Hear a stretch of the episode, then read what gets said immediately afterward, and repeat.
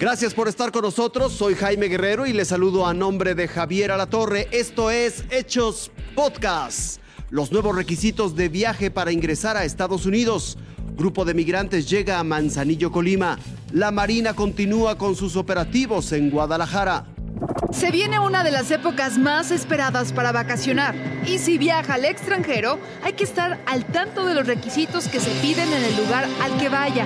Por ejemplo, Estados Unidos. Lo más importante en estos momentos es contar con el esquema completo de, la de las vacunas reconocidas por la Organización Mundial de la Salud a partir del lunes 6 de diciembre se pide que la prueba tenga 24 horas de vigencia. Y para quienes viajen a París, esta información también puede ser útil. Por ejemplo, el caso de Francia ya está comenzando a implementar eh, para los vacunados que, eh, que se van a tener que realizar pruebas, pruebas de detección de anticuerpos específicos que eh, nos orienten a que realmente continúa con una buena capacidad protectora inmunológica.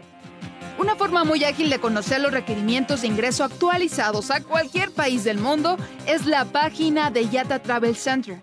Aquí eh, podemos ver los diferentes numerales y qué aplica para cada uno de los, de los viajeros dependiendo de su, del pasaporte con el que ingresen, su nacionalidad, los antecedentes y de su procedencia.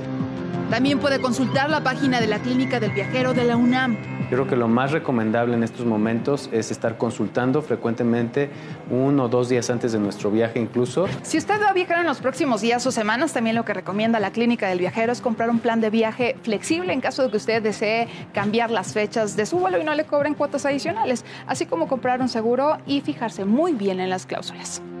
Alicia Gutiérrez, Fuerza Informativa Azteca.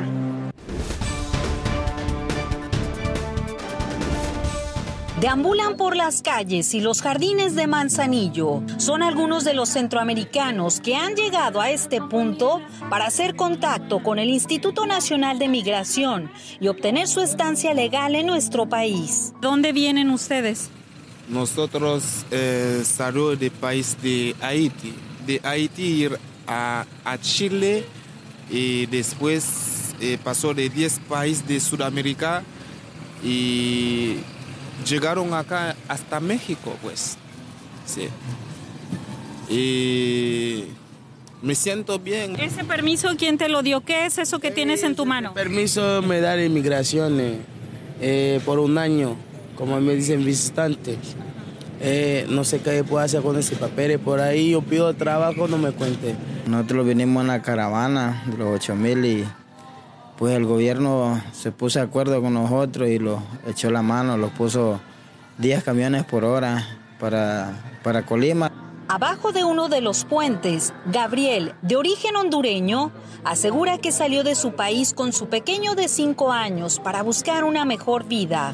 Es uno de los 300 centroamericanos que acuden los últimos días al refugio dispuesto para ellos para obtener un poco de comida. Para la comida tenemos un riquísimo y sabroso caldo de pescado con jaiba. ¿Y ellos comen de todo? ¿Todo les gusta? De todo, claro que sí, les encanta de todo. Dicen que somos muy buenas cocineras. Hasta los frijoles les saben riquísimos. La mayoría de ellos están de paso. Descansarán unos días para continuar su camino en busca del sueño americano. Marcia Castellanos, Fuerza Informativa Azteca.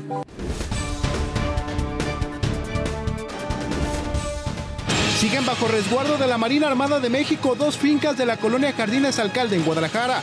Son la marcada con el número 1966 y 1968 de la calle Félix Palavicini. Tan solo hay dos unidades que resguardan las casas y otras tres que se mantienen en los contornos. Los elementos pie-tierra siguen herméticos.